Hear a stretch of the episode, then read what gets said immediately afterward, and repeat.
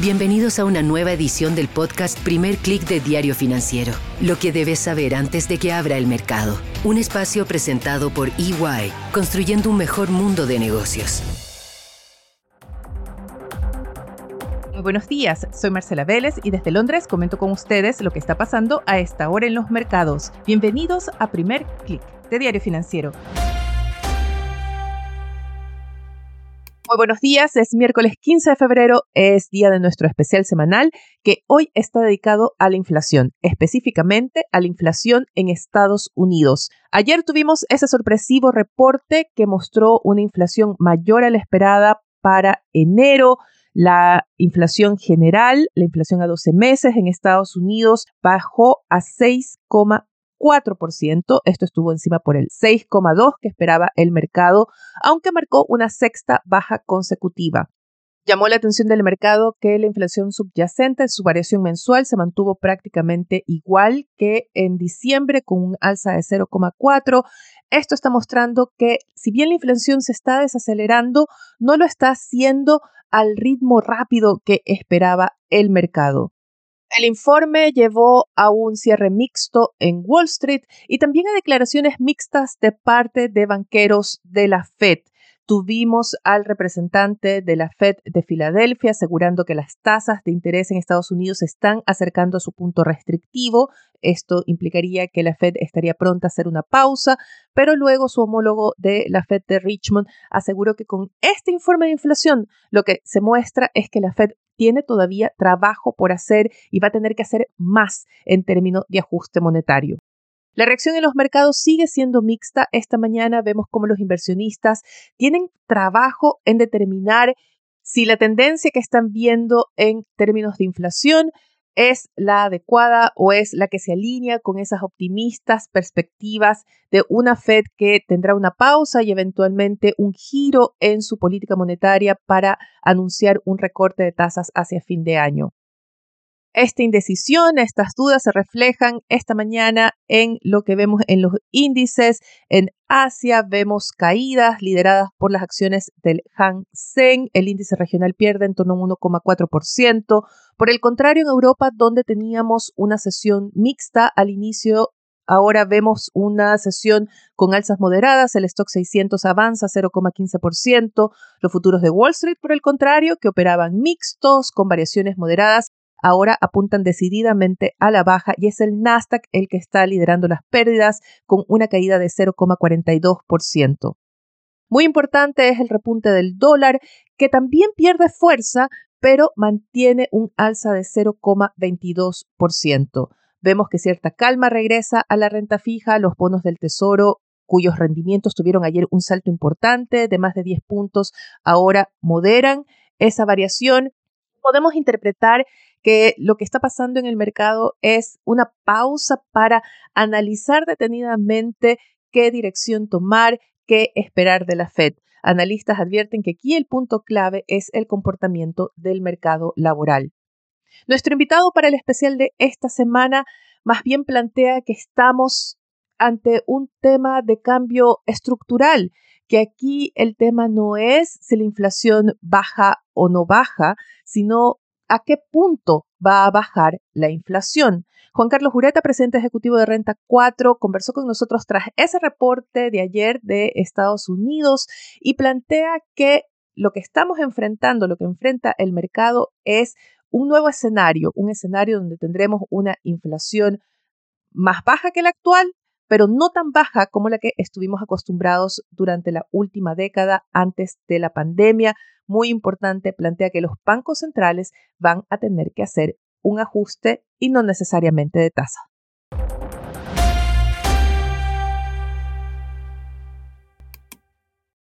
Un auditor del podcast comentaba por Twitter, ¿es el vaso medio lleno o el vaso medio vacío?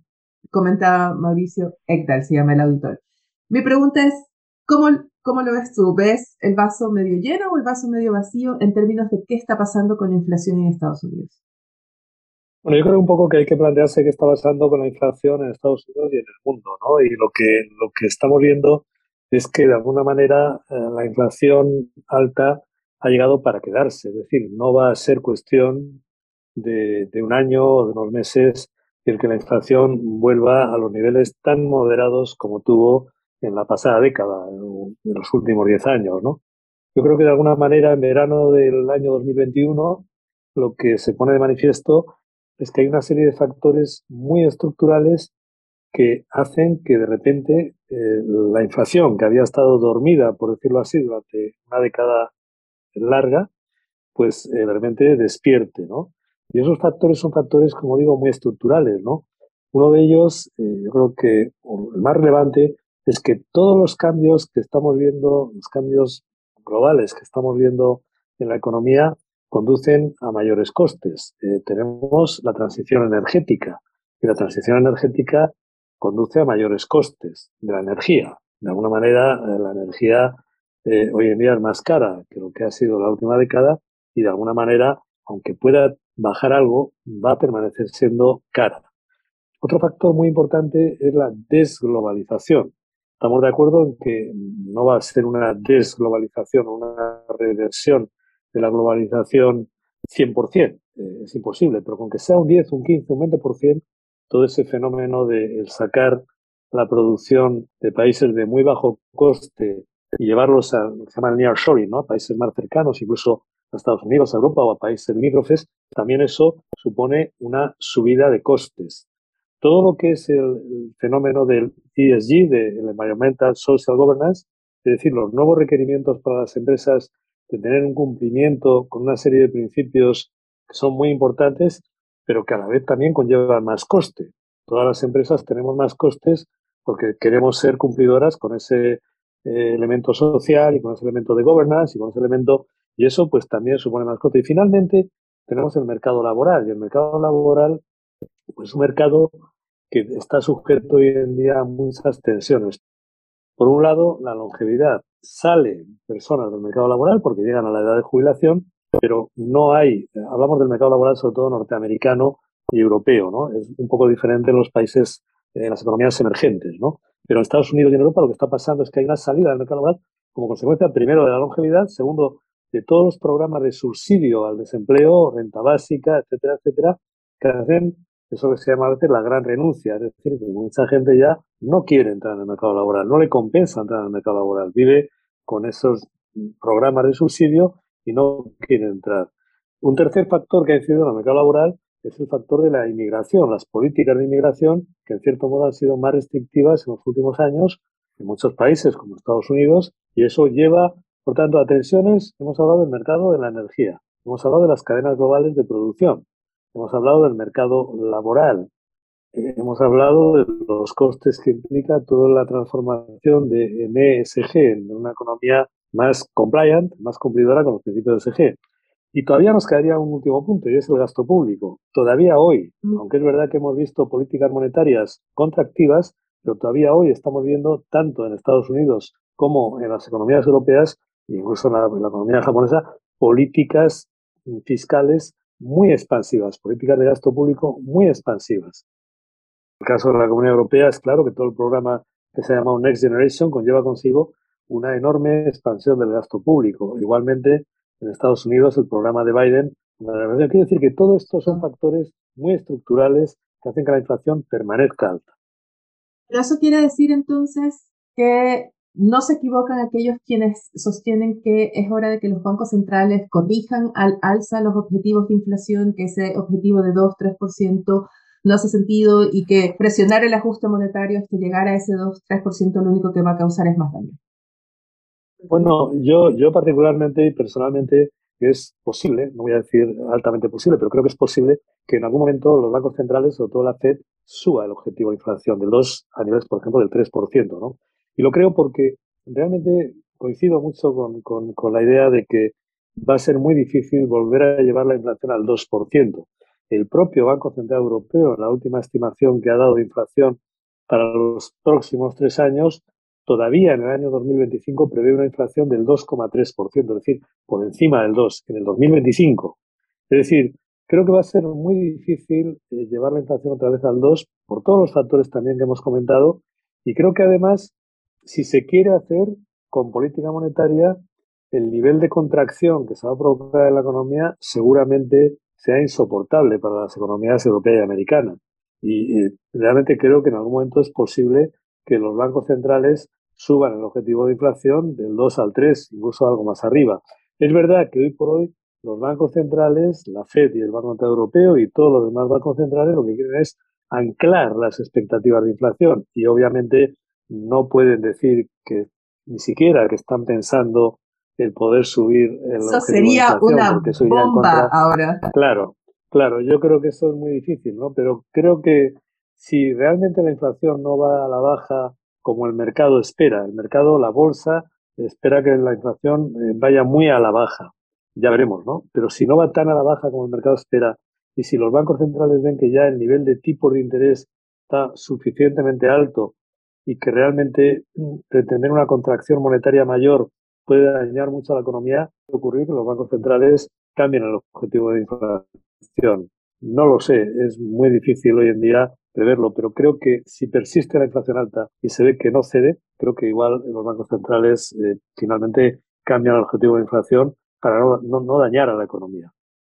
Pero hay quienes se dejan entusiasmar por eh, esa medición de lo que se llama la inflación headline, ¿no? El, índice general de, precios en Estados Unidos, también en Europa, que sí ha bajado si se lo compara o, o ha bajado sostenidamente en las últimas seis mediciones.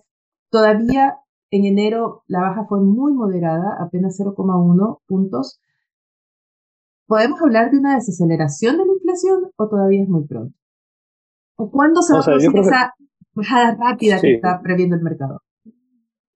O sea, yo creo que una cosa es que la inflación se desacelere de esos niveles que no hay que olvidar que llegaron en Europa a más del 10% y en Estados Unidos al 9,2%, que fue la inflación de junio, que fue el pico de inflación. Pero realmente una cosa es que se desacelere la inflación de niveles del 9 o del 10% a niveles como estamos viendo ahora del 6. Hoy la inflación americana salido el 6,4%, ¿no? En el último, en el mes de enero, ¿no? Eso es, eso es lógico y también han contribuido factores como la propia, el clima, por ejemplo, en el caso europeo, que ha sido más benigno, el invierno ha sido más benigno que el esperado, eso ha bajado los precios de la energía, del gas y del petróleo y de otros componentes energéticos, y es verdad que eso ayuda a bajar la inflación, insisto, del 10 al 6, 7%. Pero eh, todavía una inflación al 6% está muy lejos de ese objetivo de inflación del 2. Entonces, lo que es previsible es que de alguna manera eh, nos encontremos con una inflación que se enquista, por decir así, en niveles del, del 4-5%, eh, por, ciento, por todos los factores que antes he comentado, que son, insisto, factores muy de fondo, que no, no son fáciles de, digamos, de, de manejar en el corto plazo. Además, hay, y, eso, y eso crea un problema para los bancos centrales, porque los bancos centrales tenderían a subir más los tipos, pero es que la subida de tipos no es tampoco una receta muy recomendable, porque una parte de esta inflación no es inflación de demanda, es inflación de oferta. Es decir, por poner ejemplo de nuevo energético, si estamos en la, transición energética, si queremos nuevas energías no contaminantes, no polucionantes, realmente hay que invertir mucho. Y si subimos mucho los tipos de interés, eso desincentiva la inversión. Por tanto, ahí los bancos centrales tienen un equilibrio muy delicado porque tampoco pueden desincentivar demasiado la inversión necesaria también para bajar la inflación, para acomodar la oferta. Estamos ante una reestructuración de la oferta en el campo energético y en otros muchos campos, incluido el mercado laboral. Es decir, en qué hace falta invertir, en el caso laboral, invertir en educación. Entonces, realmente creo que efectivamente vamos a ese escenario en el que podamos convivir con inflaciones más bajas que ese 9-10% que vimos eh, en verano del año pasado, pero todavía muy altas en relación con ese objetivo del 2%. Y entonces ahí los bancos centrales se van a ver obligados seguramente a hacer un ejercicio de realismo, ¿no? Y es verdad que, sin embargo, a la vez tendrán que seguir tratando de combatir la inflación, ¿no? Pero también hay las políticas fiscales tienen que ayudar y permanentemente están diciendo tanto la Fed eh, como el Banco Central Europeo que las políticas fiscales no pueden ir en contra de las políticas monetarias, pero hoy por hoy van en contra de las políticas monetarias porque son expansivas, sino así que las políticas monetarias son contractivas, ¿no? Pero bueno, ahí hay un equilibrio que tiene un componente también político y que no es fácil, eh, y un componente también, por decirlo así, si se me permite la expresión de tecnología social, no es fácil que todo esto a la vez se haga con una, una paz social sin, sin disturbios, sin conflictos, sin problemas. Y es un equilibrio muy delicado, es una visión muy delicada, pero bueno, es lo que tenemos. hay que decir que hasta ahora, desde que empezó este nuevo régimen monetario, hasta ahora se ha hecho muy bien. El, el, ajuste está siendo muy ordenado. Eh, no hay que olvidar que hoy tenemos todavía, por ejemplo, ahora mismo el Standard, el Standard Poor's americano por encima de los 4.100 puntos, incluso 4.150. Y si hace un año nos hubiesen dicho que los tipos de interés iban a subir prácticamente del 0 al 4% o 4,5%, que iba a haber una gran Ucrania, que íbamos a tener un problema energético como que tenemos, que iba a haber una situación de tensión internacional y de cambio de statu quo internacional como el que tenemos, realmente pensaríamos que el ajuste de los mercados habría sido mucho más traumático, ¿no? Y está siendo muy ordenado, ¿no? Pero una cosa es que sea ordenado y otra cosa es que, que va a ser largo. Esa es un poco la idea que tenemos, ¿no? ¿A qué se debe esa reacción tan ordenada? A esas caídas que se anticipa, viene una corrección grande, se viene una corrección grande y la corrección grande no llega tampoco. Bueno, yo, yo, yo creo que hay, hay, varios, hay varios factores, ¿no? Uno de ellos es el sistema financiero y bancario, ¿no? Hoy tenemos un sistema financiero y bancario muy bien capitalizado y unos mercados financieros que funcionan bastante bien, mejor que en la época de Lima. La banca tiene capital, en la época de Lima no lo tenía. Eh, los sistemas financieros no son disfuncionales como lo eran en la época de Lima. Yo creo que es un factor que genera ese orden, ¿no? Que se va todo de alguna manera eh, ajustando, pero de forma ordenada, no traumática. Yo creo que cuando hay ese colchón de capital en la banca, cuando hay ese colchón de buen funcionamiento en los mercados financieros, yo creo que otro factor es que también los propios bancos centrales han aprendido mucho y las políticas monetarias hoy se manejan de manera mucho mejor que hace que la época de Lima. Entonces, la subida de tipo de interés está siendo relativamente gradual. Todo indica que en la próxima eh, reunión ya será la última subida y luego esperarán para ver qué pasa. Luego también es verdad que los balances de los bancos centrales por ahora se mantienen muy altos. La reducción de balance está siendo muy, muy, muy eh, moderada y muy gradual. Y eso es muy importante porque de alguna manera se está intentando quitar aire de ese globo, ¿no? aire monetario en este caso, pero sin pincharlo, ¿no? Y eso es muy importante que los balances de los bancos centrales se reduzcan de manera gradual, ¿no? Por lo tanto, tenemos una economía, un sistema financiero mejor preparado, tenemos también eh, unas políticas monetarias que se, eh, se ejecutan mejor y tenemos una economía también mejor preparada, ¿no? Una economía que está en esa innovación permanente disruptiva y en el que no tenemos que olvidar que hay una parte de la economía que está poco endeudada, otra parte está muy endeudada, pero hay una parte de la economía que se ha capitalizado mucho. Finalmente, donde hoy en día está el problema de la deuda es básicamente la deuda de los gobiernos, más que la deuda privada. En la economía privada no ha llegado a los niveles de deuda de los gobiernos. algunas empresas sí, pero con carácter general no tenemos una deuda privada excesiva. Y luego además hay una cosa muy importante en emergentes, y esto incluye también a Chile, ¿no? Y luego a Perú también, que es que la deuda pública y la deuda externa de países, y en algo menor medida a Colombia, pero también a Colombia, no tenemos el problema en emergentes en general de elevadas deudas. Puede haber alguno, quizá Brasil con un 90% de deuda pública sobre PIB, pero en general no hay un problema de excesiva deuda en los emergentes. Y eso es muy bueno también.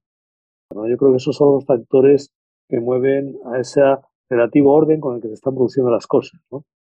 ¿En qué mercados están viendo ustedes oportunidad? Sé que han abierto un nuevo fondo de acciones eh, estadounidenses, así que me imagino que hay algo de optimismo por ahí. Pues mira, más que de, sectores nos gusta siempre hablar de empresas, ¿no? Pero hablando de, regiones, ¿no? Eh, estamos overweight, estamos un poco más optimistas en el caso de Europa, en Estados Unidos, aunque es verdad que siempre hay cosas en que invertir en Estados Unidos, como no, es el gran mercado, ¿no? Pero es verdad que estamos más neutrales. Sin embargo, hemos, hemos dado un peso mayor y estamos más positivos en Europa y más positivos también en emergentes, ¿no? Creemos que la reapertura de China va a favorecer mucho a emergentes, todo algunos, como este nuevo área andina, Chile, Perú, Colombia, sin duda. Creemos que además eh, las materias primas, también en parte por la reapertura de China, pero no solo, sino porque realmente eh, no teníamos, no tenemos una visión de la recesión económica tan fuerte como, como a veces se, se, ha tenido, ¿no? Entonces, realmente pensamos que las materias primas se van a estabilizar en esa banda intermedia, es decir, después del pico que hicieron en marzo, marzo, abril, han caído, pero de alguna manera las vemos ya mantenidas en un nivel intermedio, y eso es muy importante. La relativa, no voy a decir debilidad, pero la relativa no fortaleza del dólar. El dólar se ha quedado también, tuvo un tirón muy fuerte hasta el mes de abril, mayo, y luego ya se ha quedado ahí, no, no presiona tanto, y eso es muy bueno también para emergentes. Como digo, el mundo de emergentes es muy grande, pero claramente estamos apostando por algunos emergentes, incluido el área andina, en este caso eh, Perú, Chile y Colombia. ¿no?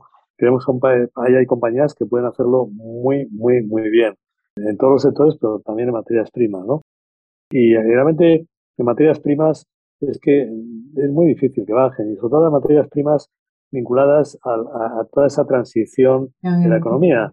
El litio, el llamado oro blanco, el cobre, el rey de los metales verdes, es muy difícil que tengan una caída. Y eso, eso apoya mucho, sostiene mucho a las economías emergentes, ¿no? Entonces ahí somos positivos y estamos realmente eh, sobreponderados. Pregunta, y esto viene de una conversación que tuvimos hace casi un año, cuando conversamos acerca de lo que era la, la guerra en Ucrania, el inicio de la guerra en Ucrania.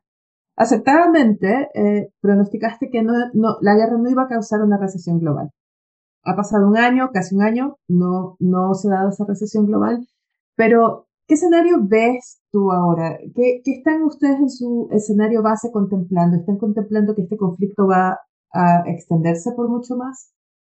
O sea, el conflicto de Ucrania, la guerra de Ucrania, digamos que agravó algunos de algunas de las dinámicas y de los problemas existentes pero no los creó. La, la, inflación era anterior a la guerra de Ucrania. La inflación empieza en verano 2021 y la guerra de Ucrania empieza en febrero 2022, ¿no? El problema energético era anterior a la guerra de Ucrania. No lo crea la guerra de Ucrania de las cadenas de producción, no los crea la guerra de Ucrania. Los agrava, porque los agrava todavía más, pero no los crea. Pero la guerra de Ucrania a Europa le afecta especialmente y le afecta especialmente por todo el tema energético, ¿no?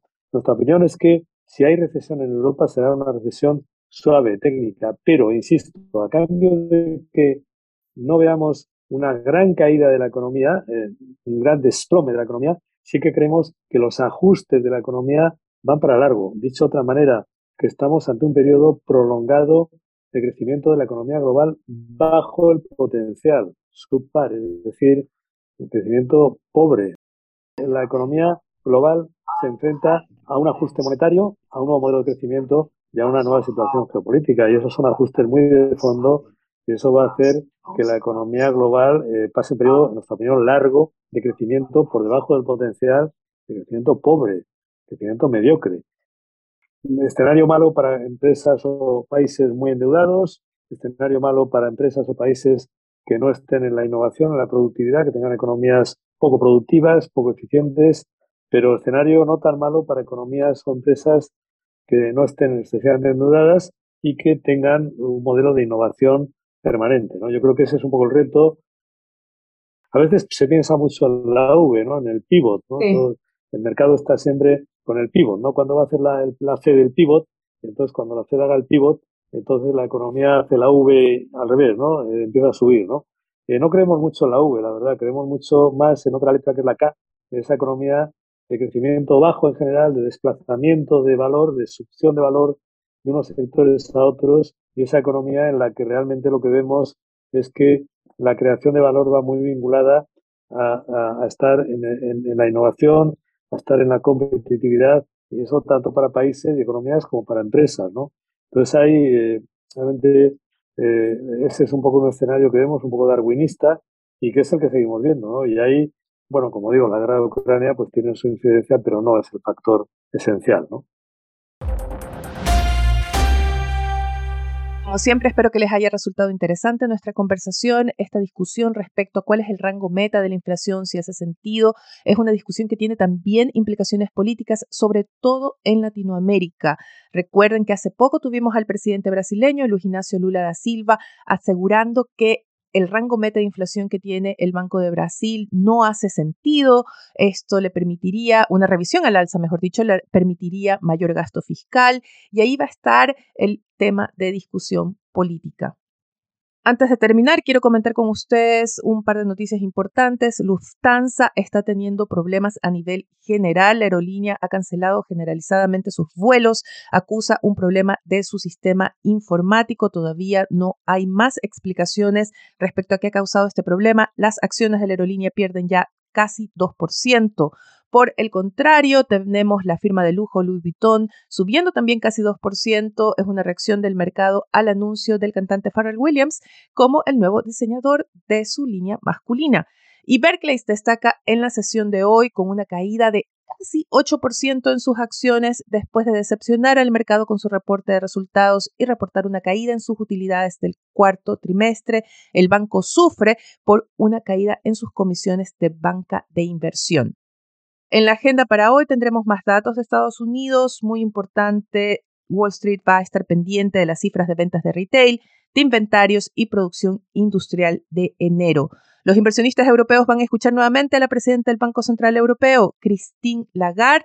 Muy importante también en Europa es el anuncio de un nuevo paquete de medidas contra Rusia cuando está por cumplirse un año del inicio de la invasión rusa en Ucrania. Es un paquete que busca limitar el acceso de Rusia a tecnología militar. Hay reportes de que Moscú está preparando una ofensiva aérea contra Ucrania, acumulando fuerzas en la frontera, así que tendremos que seguir atentos también a los desarrollos en esa área.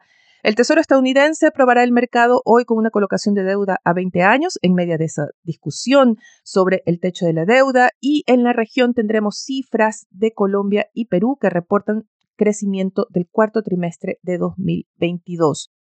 Los invito a que no se pierdan el newsletter de hoy. Voy a poner la dirección en las notas de este podcast porque comento el espaldarazo que da el Fondo Monetario Internacional al plan de reformas en Colombia, las negativas expectativas para Argentina después de ese reporte de inflación ayer que llevó la inflación a 12 meses a casi 99% y también la exclusiva de Wall Street Journal con el regreso de Bolsonaro a Brasil. Con esto me despido por ahora. Los invito a que sean actualizados de las noticias del día y más visitando nuestro sitio web de f.cl y nuestro portal de fsud.com para estar atentos a todas las noticias de negocios de la región. No olviden que pueden escribirme también con sus sugerencias para los temas del especial de la semana a mi cuenta de Twitter arroba Marcela Vélez o a mi correo electrónico mveles arroba de f.cl. Les deseo que tengan un buen día. Nosotros nos reencontramos mañana.